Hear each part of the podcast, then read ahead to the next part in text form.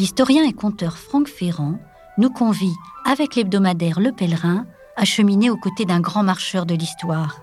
Cette semaine, il nous entraîne au XIXe siècle sur les traces d'une infatigable arpenteuse du Berry, une certaine Dame de Nohant.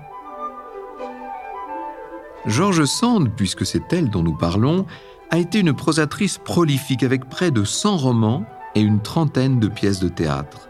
Elle a passé plus de la moitié de sa vie dans le Berry. Le jour, elle y foule les coteaux, les bords de l'Indre, la vallée noire où se trouve sa demeure, dans le célèbre domaine de Nohant.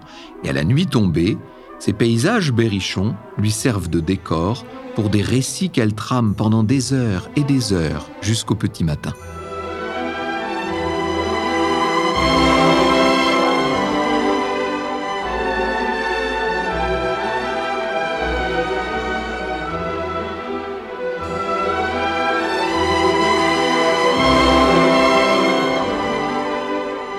Sommes à la fin des années 1850 à Nohant, dans l'Indre, à une trentaine de kilomètres de Châteauroux. Adossé au hameau, près de l'église, se trouve le domaine d'Aurore Dudevant, née du Pin, qui a pris pour nom de plume George Sand. Elle a hérité ce domaine à la mort de sa grand-mère en 1821, alors qu'elle n'avait que 17 ans. Lors de ses longs séjours dans le Berry, l'emploi du temps de George Sand est réglé. Elle se lève vers midi, déjeune légèrement, après une promenade en début d'après-midi, et à pied ou sur sa jument, Colette, elle fait du jardinage ou se met au fourneau. Puis elle rejoint ses amis, des amis qu'elle invite régulièrement et dont la liste est prestigieuse. Frédéric Chopin, forcément, mais aussi Franz Liszt, sa compagne Marie Dagou, Balzac, Flaubert, Dumas, fils Delacroix, Gauthier Tourguenieff et la cantatrice Pauline Viardot. Les soirées se terminent en musique, on joue au domino ou aux charades, on refait le monde. Georges Sand fume, lit, dessine ou fait de la couture, elle chante aussi. Il lui arrive de danser. Vers minuit, quand tout le monde souffle sa bougie, celle de Georges Sand reste allumée. Comme toutes les nuits et jusqu'au petit matin, elle va écrire. Et en ce moment, elle travaille à promenade autour d'un village, à propos d'une marche dans le Berry qu'elle a faite quelques semaines plus tôt à l'été 1857.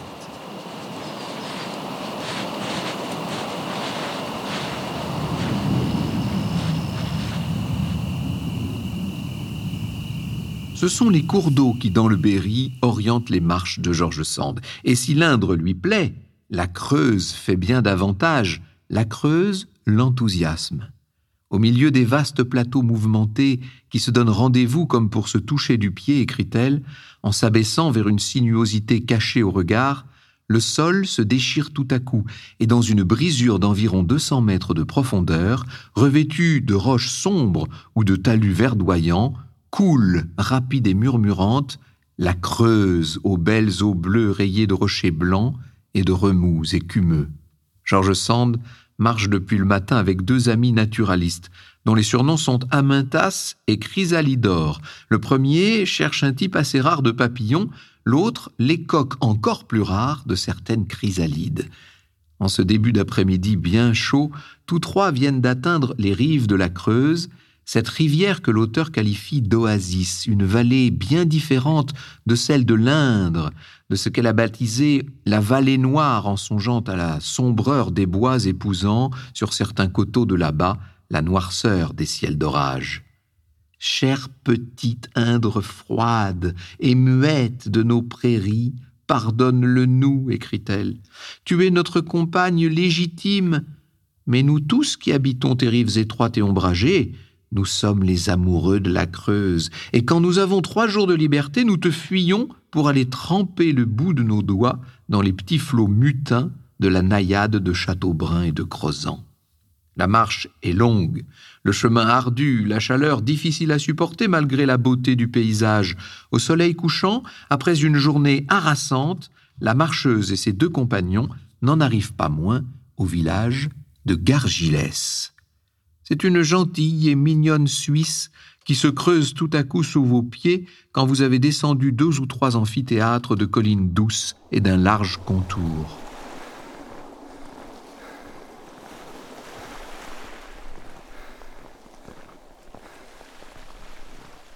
George Sand n'a pourtant pas toujours été une amoureuse du Berry. Au printemps 1821, alors qu'elle n'avait que 17 ans, elle écrivait depuis Nohant à une amie Je ne te donnerai pas beaucoup de détails sur la vie que je mène. Elle n'est d'aucun intérêt, triste et monotone, vraie campagnarde, sortant en sabots et tête nue par tous les temps, à pied, à cheval, dans nos bouts du Berry qui sont affreuses. Je vais, je viens, sans but ni plaisir. À cette époque, celle qui n'était encore que la jeune Aurore Dupin préférait se rendre à Paris. Pour elle, la capitale représentait l'émancipation, mais progressivement, elle s'est attachée à Nohant. Elle écrit ainsi à sa tante euh, en 1830 Depuis Nohant, j'ai vécu sur les grandes routes, à cheval et même à pied par tous les temps et à toutes les heures, tantôt avec une armée d'oisifs inquiets comme moi, tantôt seul avec mon ombrelle et mes réflexions. La jeune femme aura effectué d'innombrables marches, se sera baignée dans les eaux si vives de l'Indre, y compris en hiver lorsqu'elle charrie de la glace. La femme de lettres, avec précision, observe les fleurs et les arbres, s'intéresse à la minéralogie et à l'agronomie. Elle a toujours un herbier à portée de main. Elle écrit Je suis de la nature de l'herbe des champs, de l'eau et du soleil. Voilà tout ce qu'il me faut. Ou bien encore J'aime mieux une ortie en mon pays qu'un chêne en pays étrangers.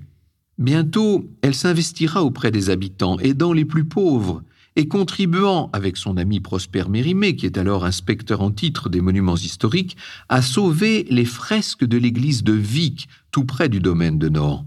La vérité, c'est qu'après 1848, elle n'aura plus à Paris qu'un pied-à-terre. Revenons en attendant dans le Berry en 1857. Sa belle région Georges Sand la connaît par cœur, la petite Fadette, Mauprat, le meunier d'Angibault, le péché de Monsieur Antoine. Ses marches à travers le pays de son enfance lui ont inspiré ses titres les plus fameux, spécialement une série de romans champêtres écrits à partir de la seconde moitié des années 1840.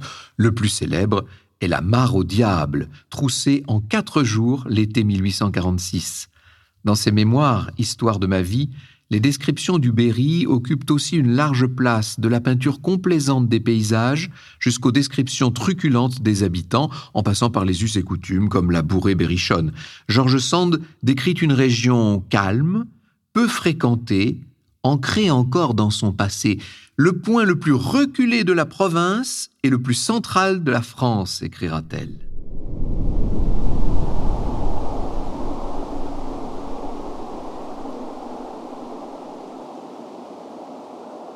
Voici donc que se découvre à la vue de nos trois marcheurs ce village de Gargilès.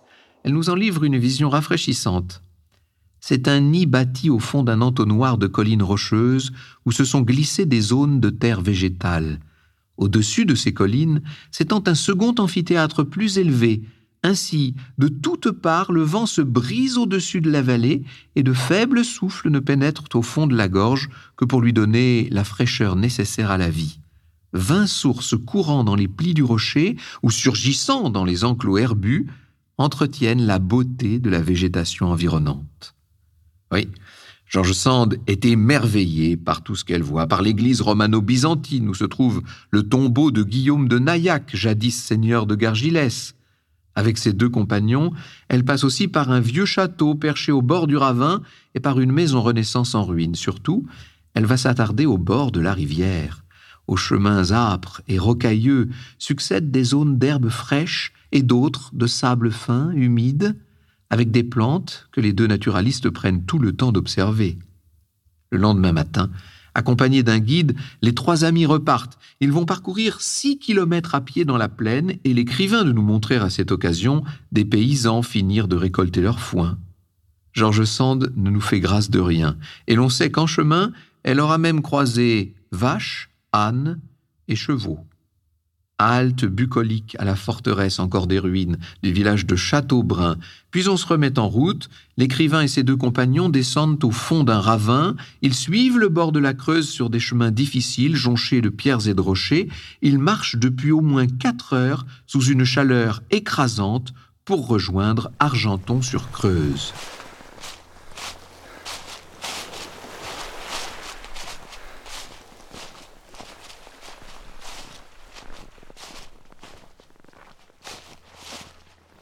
C'est une douceur pénétrante, je dirais presque attendrissante, tant la physionomie de cette région est naïve et comme parée des grâces de l'enfance.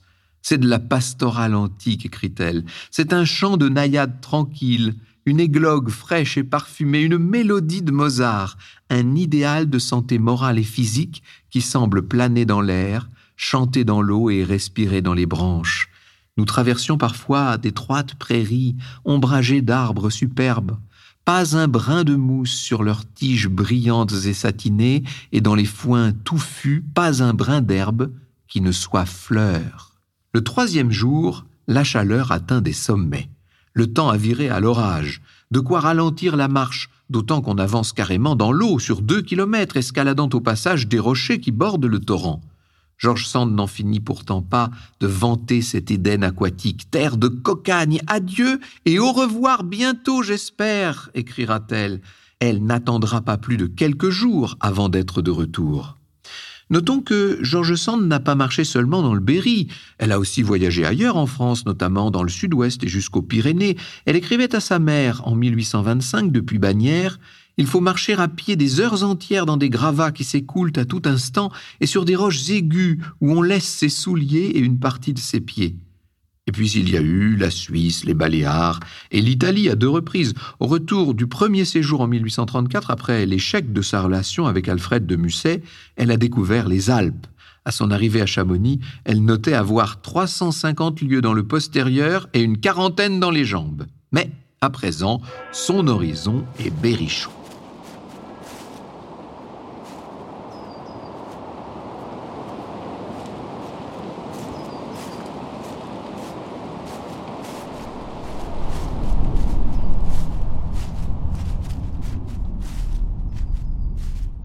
Dès le début de juillet de cette belle année 1857, elle est de retour à Gargilès, avec cette fois trois compagnons de marche. On a choisi de remonter le cours de la Creuse à travers des gorges profondes. Après une heure de marche, on s'arrête pour pêcher dans la rivière, très poissonneuse, et réunir de quoi faire une friture avant de se reposer parmi les roches blanches en face d'un gros rocher noirâtre. La petite expédition reprend sa pérégrination le long de la Creuse jusqu'à un roc dit des cerisiers, le plus imposant de la région, en surplomb de la rivière. On avance, et les talus s'abaissent, la rivière n'a plus de rochers, et pendant un certain temps, ombragée de beaux arbres, elle semble noire et morte.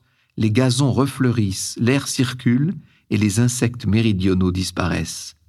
Nouvelle halte, puis on reprendra la route à travers les champs, par un plateau fertile, chaleur intense comme de juste, après quoi tout le monde, s'abritant sous des ombrelles et des chapeaux de paille, redescendra par une fente profonde, par des prairies desséchées, on rejoint enfin Gargilès pour y dîner et y passer la nuit.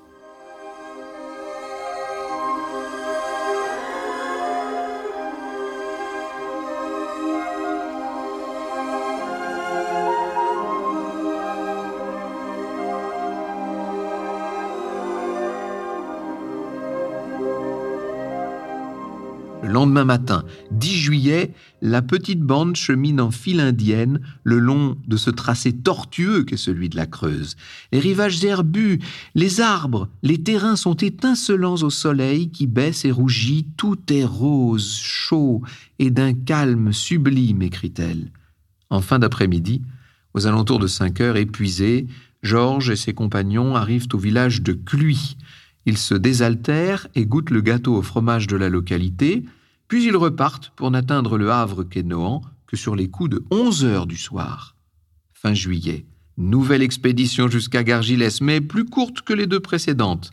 À l'automne, l'écrivain reviendra pour de bon, si je puis dire, puisqu'elle va carrément acheter une maison dans le village, une petite demeure aimable et qu'elle avait repérée lors de ses récents voyages. Elle partagera désormais son temps entre ce nouveau petit foyer et celui beaucoup plus cossu de Nohant. L'aspiration à la vie pastorale, le besoin d'identifier notre être avec la nature et d'oublier tous les faux besoins et toutes les vaines fatigues de la civilisation, ce n'est pas là un vain rêve, c'est un goût inné et positif chez la grande majorité de la race humaine, écrira-t-elle. C'est une passion muette et obstinée qui suit partout, comme une nostalgie, ceux qui ont mené dès l'enfance la vie libre et rêveuse au grand air.